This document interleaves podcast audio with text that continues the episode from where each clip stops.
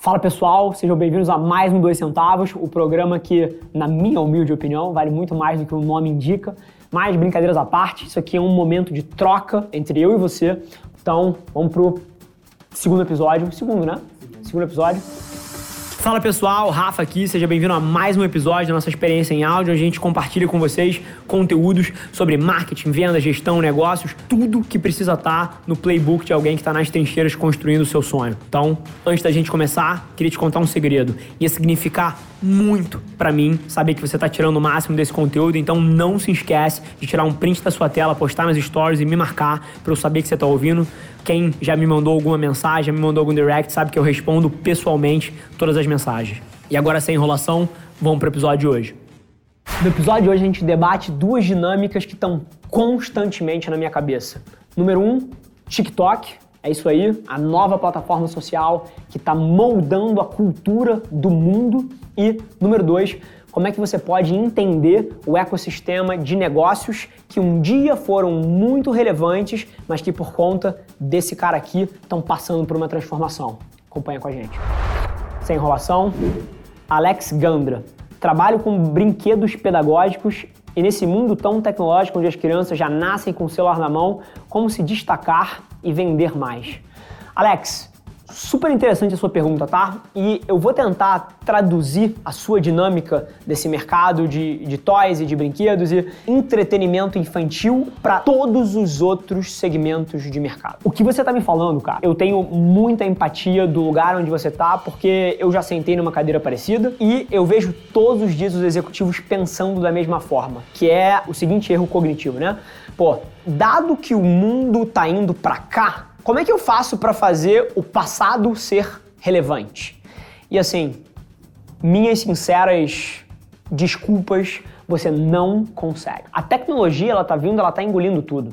Os hábitos dos consumidores, os hábitos de formação de opinião, os hábitos da forma como os seres humanos se entretêm mudaram ao longo dos últimos 10, 20 anos radicalmente e as experiências que as pessoas buscam hoje em dia estão aqui dentro. Isso não significa que você não consiga ter um puta negócio de brinquedos físicos, de, porra, Legos e pô, um similar de um, de um brinquedo desse, bonecos, massinhas, você vê slime aí. Mas o que eu te digo é o seguinte: isso vai ser daqui para frente sempre um nicho. Isso deixou de ser o 100% do mercado de entretenimento infantil. Se você volta 20, 30 anos atrás, isso era o 100% do mercado. Então, portanto, o teu, o teu mercado potencial era muito maior.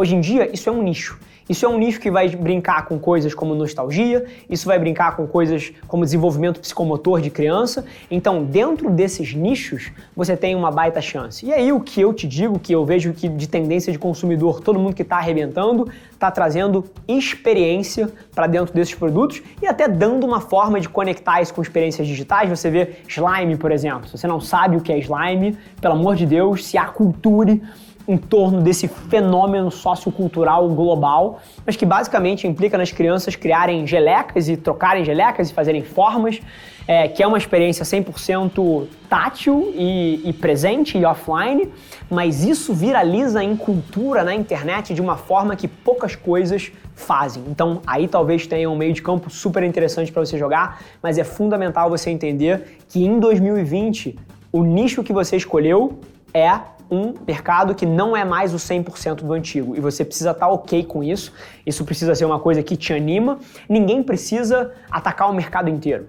Inclusive, eu vejo uma melhor chance de sucesso nos mercados que escolherem um nicho e atacarem com uma proposta de valor super bem segmentada ali para dentro. Então, pensa nisso, porque eu tenho certeza que é uma dinâmica que não só você passa, mas eu vejo desde imobiliárias até empresas de produtos financeiros, até agentes de atletas e de celebridades passando por dentro dessas mesmas dinâmicas, querendo voltar no tempo. Como é que eu faço o que foi super relevante um dia voltar a ser? Sinto muito, a tecnologia veio, isso não vai acontecer. É muito mais sobre você se adaptar para o cenário atual do que você tentar mudar tendências de consumo e de experiência humana que são centrais na vida dos seres humanos em 2020. É curioso, cara, porque é desde um fabricante de brinquedos e, e, comercializador de brinquedos, até o diretor de uma multinacional. Cara, as pessoas caem nessa falácia cognitiva, cara, de como é que eu faço o que foi relevante há 30 anos atrás voltar a ser mainstream.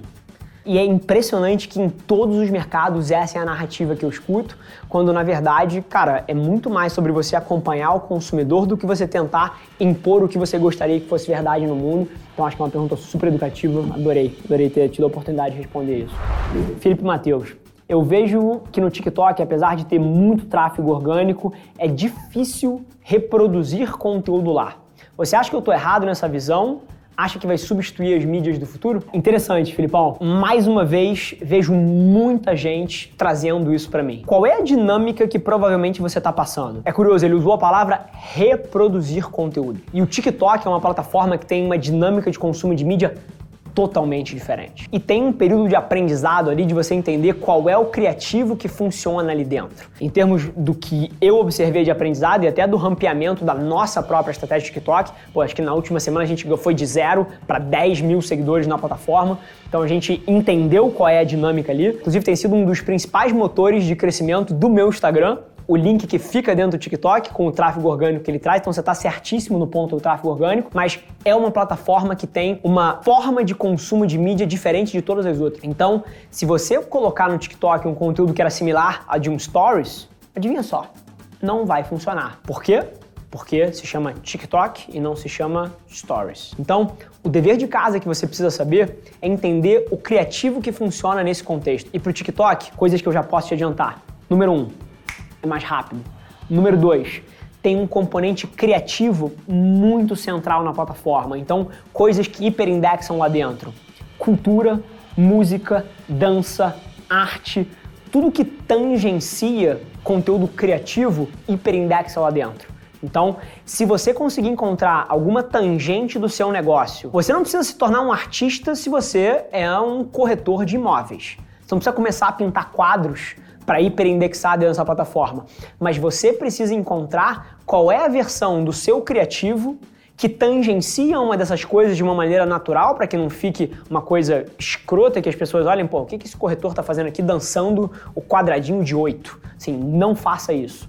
Mas você precisa encontrar a versão que tangencia esses temas e que joga no fluxo e na velocidade do criativo dentro do TikTok que funciona para você. Assim, eu não tenho a resposta, ninguém no mundo tem a resposta. Você não vai acreditar número de versões diferentes de formato de mídia que eu já vi funcionar lá.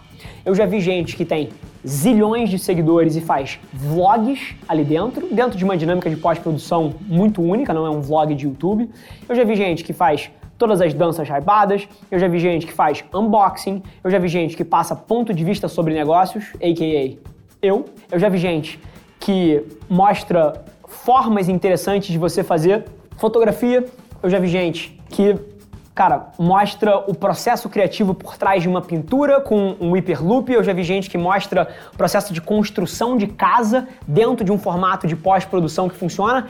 Eu já vi gente que só posta o review dele do espaço que tem de pernas em pontes aéreas. Sabia disso? Sim. Tem um criativo dentro do TikTok que a única coisa que ele faz e ele tem zilhões de seguidores. É todos os voos que ele pega, ele mostra quanto de espaço tem entre a perna e o banco dele e dá um review de um ou cinco estrelas. E o cara tem zilhões de seguidores. Então, assim, não é sobre caramba é difícil para o meu segmento. Se eu trabalho com educação física, o TikTok não é para mim. Se eu trabalho com seguros, o TikTok não é para mim. Cara, existe um formato de mídia que funciona lá dentro. Você só tem que quebrar a barreira criativa de entender qual é o que funciona para você.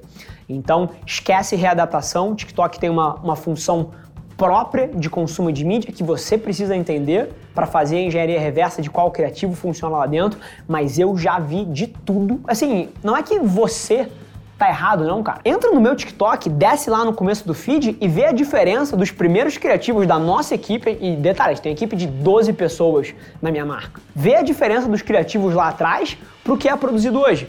E ver o processo de aprendizagem de como esses criativos foram mudando ao longo do tempo, com base no que a plataforma falava pra gente que tinha dado certo e que não tinha. Segunda parte da sua pergunta, você falou sobre, pô, será que isso é relevante? Será que eu entro? Será que vai substituir as mídias no futuro? Tô zero preocupado com isso. Zero. Eu acho que o jogo mais perdedor que você pode jogar é tentar prever o futuro. Ah, o TikTok não vai vingar, então não vou entrar. Vai ser o próximo Vine, vai ser o próximo Friendster, vai ser o próximo Orkut. Não vai vingar. Ou, caramba, o TikTok vai substituir tudo, então vou parar de fazer todas as outras e, vou focar só aqui. Não, não é sobre isso. A análise que você tem que fazer diariamente, semanalmente é, pô, qual é a oportunidade que existe ali hoje? Se eu tenho um esforço criativo e de mídia para me posicionar ali hoje, qual é o retorno que eu tenho? E no TikTok isso significa que é o único lugar no mundo hoje em dia onde você pode colocar um vídeo e ter 170 milhões de visualizações tendo zero seguidores. E essa oportunidade é um tipo de oportunidade que, número um, não passa pela nossa frente muitas vezes e número dois, é totalmente inconsequente você não se aproveitar dela, mesmo que o TikTok flop daqui a seis meses e todo mundo esqueça ele, ninguém mais fale, você deveria ter feito centenas de criativos enquanto ele era relevante e angariado 1 bi, 2 bi, 3 bi de visualizações ali dentro que você poderia usar para construir outras das suas plataformas nesse meio tempo, mesmo que o TikTok venha a fracassar. Então, essa é a análise que você precisa fazer. E, por acaso, para a gente fechar aqui o programa, essa é a análise que você tem que sempre fazer. Se amanhã o Instagram flopa, o Facebook flopa, o LinkedIn flopa, o Twitter flopa e todas as redes sociais que você hoje em dia domina e opera não funcionam mais, essa é a análise que você precisa fazer para frente. Vai aparecer a rede social chamada Pink. Se a rede social Pink em oito meses tiver atenção, você precisa estar produzindo ali. E você precisa estar constantemente analisando esse panorama de onde o consumidor está e como que você opera aquele ecossistema e não prever o futuro para frente. Seja agnóstico da plataforma, ou seja, não se apaixone pelo YouTube, não se apaixone pelo Instagram, pelo TikTok, mas sim por entender comportamento de consumidor e como é que você pode usar isso para mover as agulhas do seu negócio. Fechado? Maravilha. Pessoal, chegamos a mais um final de dois centavos, programa onde a gente responde as perguntas que vocês deixam aqui embaixo nos comentários. O time seleciona as melhores perguntas, então capricha na sua redação para você ter a chance de aparecer aqui com a gente. Beijo no coração e até o próximo.